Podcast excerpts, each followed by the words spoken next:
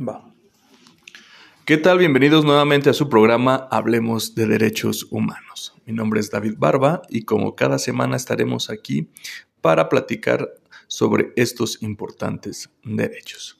Y el día de hoy pues nos toca hablar y empezar el año con los temas de equidad de género y pues bueno, como siempre, aquí presenta el Comité Institucional para la Equidad de Género a cargo de Gaby Ruiz y que pues bueno, nos traen temas que pues abordamos los derechos humanos desde este importante enfoque. Y bueno, Gaby, como siempre, pues muchas gracias por la participación. Y pues bueno, desearte que este nuevo año, pues también el comité siga manteniendo esta constante invitación que nos hacen a sus actividades, a sus proyectos y que bueno, sigan participando aquí en este programa. Y vamos a comenzar pues de manera rápida porque se nos va el tiempo y muchas veces en estas entrevistas pues nos falta al final. Gaby, pues bienvenida y pues bueno, platícanos este, un poquito más sobre este tema y la invitada que, nos acompaña el día de hoy. ¿Qué tal? Muy buenos días. Gracias, David. Pues sí, efectivamente estamos eh, inaugurando este 2023 y la intención del día de hoy para comentar es precisamente retomar y rescatar la última actividad que tuvimos en el 2022, que fue precisamente de capacitación sobre lo que significan las masculinidades y la construcción o deconstrucción o las nuevas identidades de hombres, porque contamos con la colaboración de un conferencista, que él es Roberto Garda, y luego también tuvimos un taller en donde participaron compañeras del CIEG, estudiantes y docentes. Y precisamente en esta ocasión, pues la idea es participar y comentar con Eli Durón Meléndez, que es parte del Comité de Equidad de Género y que estuvo presente en el taller. Entonces, bueno, eh, la intención es dialogar sobre qué aprendimos, qué cosas nuevas descubrimos en este taller y qué podríamos rescatar para hacer eh, una construcción de una cultura de paz y de convivencia solidaria. ¿Tú cómo ves, Eli? Hola, ¿qué tal? Buenas tardes, buenos días, depende de que nos estén escuchando. Este es eh, referente a esto que, que, tocas, Gaby, es muy importante. Hay varios temas que se tienen que, que este, rescatar y parte fundamental de lo que trabaja Garda es este trabajo que hace él con hombres, ¿no? Este, escuchamos violencia hacia las mujeres y normalmente remitimos como que al trabajo que se hace con las mujeres, que este, claro que es importantísimo, pero también es importante pararnos y ver como del otro lado, qué se está haciendo, porque quién está ejerciendo la violencia, apartamos de esta pregunta. Entonces, ¿qué se hace con quien ejerce la violencia? Entonces, su, trabajo, este, que es muy interesante, cómo lo trabaja, este, que es con hombres, pues, y él hace estos círculos de análisis. Eso es una parte importante que él trabaja, ¿no? De que sí, que tu hombre de entrada se invita y, la idea es que sea este, la participación de ellos voluntaria, que no sea forzada, este, y que haya un interés de cambio, ¿no? Ese es el primer punto de partida. Y qué es lo que, que se trabaja y es el análisis y la reflexión y ver desde el trasfondo y desde dónde viene esa violencia, que en muchos de los casos que, nos platica este Garda de lo que ha trabajado viene que son hombres que han, este, se han desarrollado en círculos de violencia, en, en, sus círculos parentales, ¿no? Entonces es bien importante rescatar todo esto de cómo se ha transmitido esta violencia y el análisis que hace él este, con las personas porque en muchos de los casos no se es consciente que se está ejerciendo violencia, porque escuchamos violencia y en muchos casos nos remitimos solamente a violencia física, ¿no? Entonces es desde todos los tipos de violencia que se ejerce con las mujeres, sexual, este, patrimonial, económica, psicológica y física, cómo este, hacer conscientes, ese es el primer paso, hacer consciente que se está ejerciendo violencia, que una conducta que se ha normalizado entre ellos, este, que sea consciente de que está ejerciendo esta violencia. Ese es un punto importante para partiendo de ahí trabajar en qué se tiene que hacer para ir rompiendo con estos círculos de violencia. Es un punto muy importante a rescatar este, dentro del trabajo que él hace, ¿no? Sí, a mí me parece interesante cómo lo, estructura el expositor, ¿verdad? Este Roberto Garda, en el que pues, relaciona violencia con poder, cómo se tiene que deconstruir todo lo que es, primero lo que es poder, ¿no? Y hablemos en eh, cuestión de género también hombres y mujeres, ¿no? Y en específico acá con la violencia que se puede ejercer física de parte de los hombres, ¿no?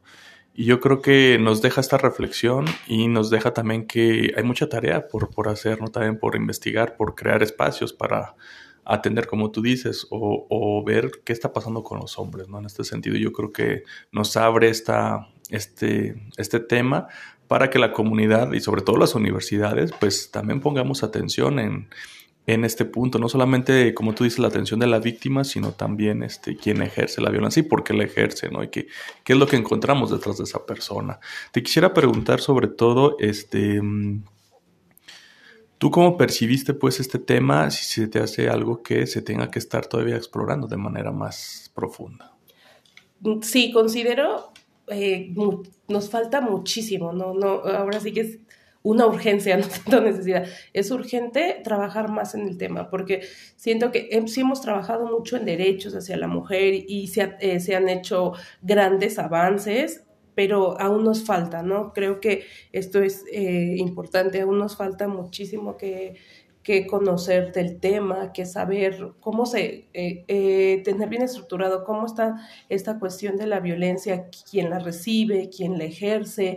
Se juega mucho una parte de control de la violencia que ejercen este, los hombres hacia las mujeres. Entonces, vienen cuestiones de culturales desde hace años, ¿no? Entonces, también como entender toda esta parte y, ser conscientes, eso es algo que me ha quedado de ahora que estoy acá en el, en, el comité y lo que he indagado al respecto sobre el tema, ser consciente que es algo que no se va a cambiar de un día para otro, porque vienen muchas cosas que, como te decía, que son culturales, entonces creo que hay que tener como esta clave, porque esta clave a veces nos aferramos y, indagamos el tema y quisiéramos lograr un cambio eh, radical y híjole, es como complicado. Entonces, sí hay mucho que trabajar, hay muchos cambios que hacer y, estas personas que, que, se han adentrado, por, como por ejemplo Roberto Garda, abordando mucho sobre el tema, han avanzado bastante al respecto este, pero nos hace mucho, muchísima información, muchísimo trabajo,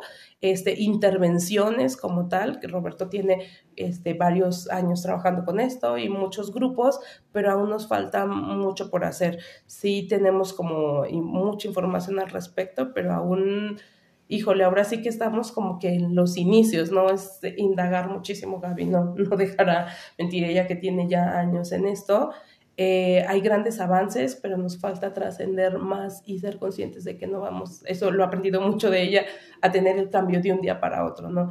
Y, desde nosotros, ¿no? ¿Qué tenemos que hacer de nuestro día a día para ir cambiando? Porque hay acciones que tenemos como mujeres o como hombres que hacemos en nuestro día a día y no nos damos cuenta este, que a veces eh, somos o víctimas en alguna otra forma de violencia o se está ejerciendo violencia, ¿no? Entonces, ser bien conscientes, eh, generar espacios para abrir esta o difundir la información que sea masiva para ser conscientes, ¿no? Creo que este es un paso. Hay comunidades que son muy vulnerables y desconocen totalmente el tema, o sea, se ha normalizado tanto que es un círculo de violencia para ellos, es normal, no se es consciente que, que, que, se está viviendo violencia, pues no hay como, y no nos vayamos lejos, yo creo que mismo en Aguascalientes hay comunidades que están muy alejadas, que están este, sufriendo y padeciendo, o aquí mismo en la ciudad, o sea, no nos vayamos tan lejos, luego pensamos como en, en lugares que están como un poquito más alejados, pero aquí mismo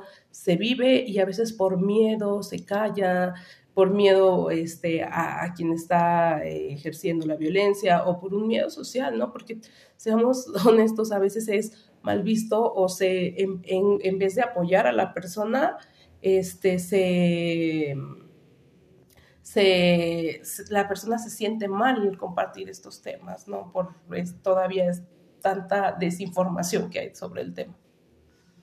Y bueno, una de las cosas importantes que veíamos en, la capacitación que recibimos y que compartimos es por qué las instituciones tienen que hacer, instituciones de educación superior, poner este tema en, relieve para poder que tanto hombres como mujeres revisemos nuestras formas de reproducción de estas formas de violencia. Porque nosotras como mujeres no estamos exentas de reproducirla, sobre todo porque, como ya decías David, eh, la violencia es una forma de control, de control de las personas, del control del cuerpo de las, de las personas, en particular o mayoritariamente conocemos de las mujeres, pero del dinero y de todos los recursos. Entonces, ponerlo en la discusión, analizarlo y verlo es muy complicado, pero es muy interesante. Sí, yo creo que aquí dan en el punto de, y sobre todo lo que mencionaron, ¿no? Que es bueno venir a estos como temas. Podemos coincidir, no podemos coincidir, pero yo creo que lo que dices es importantísimo de darnos cuenta, ¿no? Porque estamos como, ahora sí como los peces, ¿no? Que conocen, conocen el agua, quién sabe, ¿no? Porque siempre han vivido en el agua, ¿no? Entonces nosotros igual, ¿no? Conocemos la tranquilidad, conocemos la paz. Yo creo que no, porque a lo mejor estamos inmersos en un contexto de violencia constante, de los bombardeos en los medios de comunicación, periódicos, no se diga, y pues así hemos crecido y se ve normal, ¿no? Entonces ver o venir a, a conocer estos temas nos abre un poquito la, la idea de decir, y si puede ser diferente, ¿cómo lo podemos hacer? ¿Cómo podemos construir algo, algo diferente? Y cuesta, ¿no? Porque a veces es confrontarnos con nosotros mismos, ¿no? Con algo que, con una idea que crecimos y que así debe de, seguir. Eh, te quisiera seguir preguntando, ¿tú cómo percibes que se dio este tema? ¿El público que fue? ¿Tuviste algunos comentarios? ¿Invitaste a más personas? No sé. Fíjate, eh, referente a las personas este, que tomamos el curso, se me hizo interesante esta parte y qué bueno que se tomó así. Fueron estudiantes de nuestra comunidad universitaria. La mayoría de, este, los participantes eran hombres. Eso se me hace un punto muy importante. Que como hombre quieras conocer como al respecto. Había estudiantes de, diversas este, áreas, que eso también enriquece muchísimo. Creo que eh, la parte del trabajo de los derechos universitarios es algo que tiene que ser este, visto desde diferentes profesiones, ¿no? Hacer un trabajo este, donde estemos involucrados desde el, ámbito donde estemos. Este, que te decía que había estudiantes, administrativos, docentes. Entonces esto hizo muy enriquecedor el curso porque cada uno aportó, este, que era taller, pues más bien, este, aportó desde su perspectiva, desde sus vivencias, que eso es algo bien importante, ¿no? Porque luego vemos, este, y bueno, puedes escuchar la información, trabajarla, pero la idea de que sea un taller y que sea algo vivencial, eso es parte de un punto muy importante, porque es, haces la reflexión personal, este, de lo que está pasando contigo sobre este tema, ¿no? Entonces, porque a veces no dimensionamos o no vemos contigo qué está pasando, ¿no? Entonces, es parte bien importante. Y había una actividad en específico que nos ponía Garda al inicio del, taller que se me hizo muy importante, es eh, la parte de los roles de género, que es un tema muy importante respecto a este tema de cómo desde, desde este, que éramos infantes, ya sea hombres o mujeres, niños o niñas, cómo veíamos estos roles de género marcados. Entonces, desde la infancia, en la adolescencia y en la vida adulta, y veíamos que no había como gran diferencia de que como adultos pudiéramos diferenciar esto y que hemos estereotipado cosas que son para hombres y cosas que son para mujeres. Entonces, de ahí nos habla mucho este, de que hay cosas que aunque seamos como adultas y creamos y, conozcamos más del tema, hay cosas que no han cambiado tanto, ¿no? Este es un tema bien interesante y te digo porque en el curso había de diferentes edades también, estudiantes que pues oscilan más o menos como entre los 18, 22 años, este, ya, ya profesionistas, este, que ya tenemos una edad este, un poquito más, este, más grandes, entonces hay cosas que no han cambiado. Eso me sorprende y es un punto de alerta y una invitación aquí hay mucho que tenemos que seguir trabajando sobre estos temas, ¿no? O sea, mm, ahora sí que nunca este, sobra la información ni las investigaciones y es desde invitar como a cada quien desde la trinchera que estamos en investigación, en docencia, como administrativo o como estudiante, este, hablando de un escenario eh, como comunidad universitaria, invitarnos en que hay mucho trabajo por hacer y que nosotros podemos este, abonar en el tema desde donde estamos y construir un trabajo este, como comunidad, pues, que es lo que somos.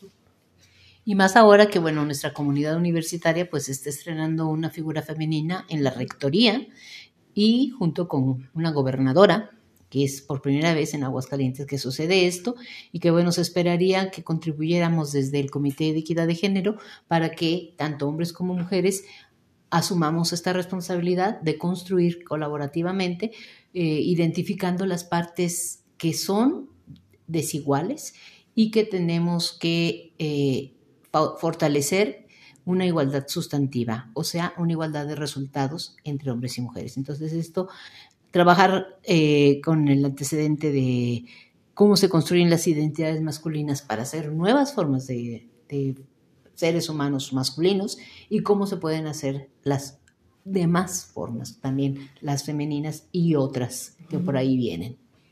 Sí, yo creo que todo esto, como tú lo mencionas, a veces no nos damos cuenta de dónde parte, ¿no? Desde cómo nos enseñaron, de lo que aprendimos o lo que desaprendemos o aprendemos, ¿no? Y yo creo que estas cosas, Gaby, estos que tú decía que estos este, eventos, estos talleres, eh, funcionan este, desde niveles diferentes, ¿no? Desde lo personal, lo institucional, este, lo grupal, ¿no?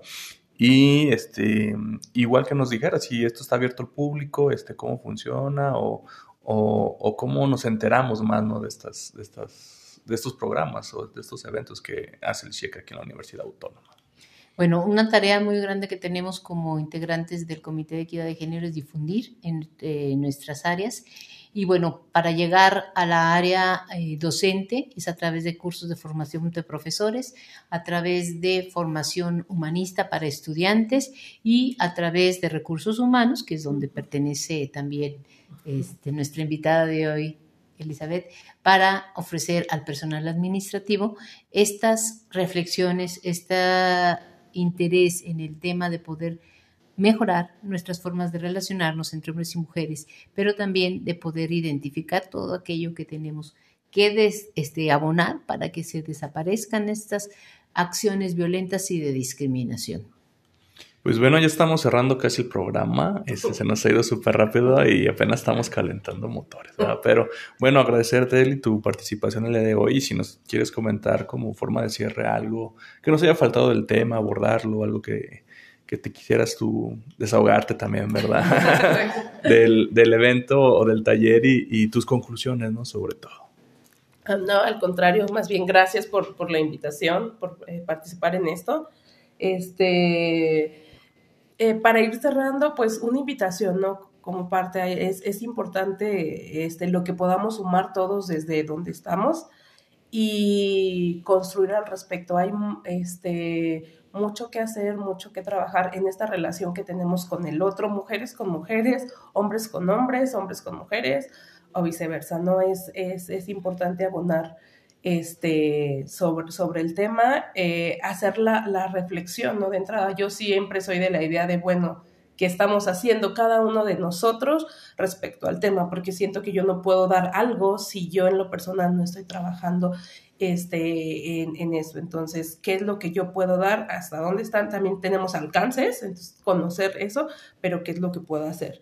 Y este, respecto a esto, pues bueno, invitarlos a las capacitaciones también y sobre el tema, este, invitarlos a, conocer sobre el tema esto de las nuevas masculinidades, algo que se me hacía muy importante y yo desconocía hasta antes de, de la conferencia y del taller, es que viene una oleada de nuevas masculinidades, pero em, comentaba Garda y que yo nunca lo había visto así y les digo desconocía eh, viene encaminado estas nuevas masculinidades desde un enfoque que no, no es como, es que como decir, no tanto que, que, ayude, sino más bien se está perdiendo, reafirma más bien estas cuestiones y conductas de, de machismo.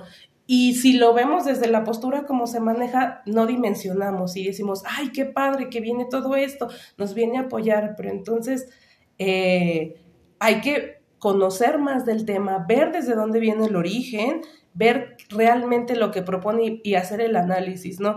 Hay que este, aprender a ser críticos referente al, tema y ver de esto qué es lo que nos puede apoyar y qué es lo que más bien en, pro de ayudarnos nos, este, nos genera como más, este, un retroceso o este, reafirma este, muchas conductas machistas. Entonces, hay mucho que trabajar, yo desconozco, me voy a llevar de tarea como trabajar y conocer más sobre esto y más si nuevas masculinidades qué es lo que podemos hacer este, al referente de trabajar y este, el trabajo que se hace, este, reconoce el trabajo que se hace con hombres que ejercen violencia. Entonces los invito como a conocer mucho del trabajo que hace Garda, de sus talleres, sus publicaciones, para conocer un poquito más sobre el tema y ser como abiertos. No reconozco que todos podemos pensar diferente, pero ser críticos en el tema y este pues conocer, ¿no? Antes de crear un argumento o definir algo, sino pues conocer y, argumentarnos respecto a esto.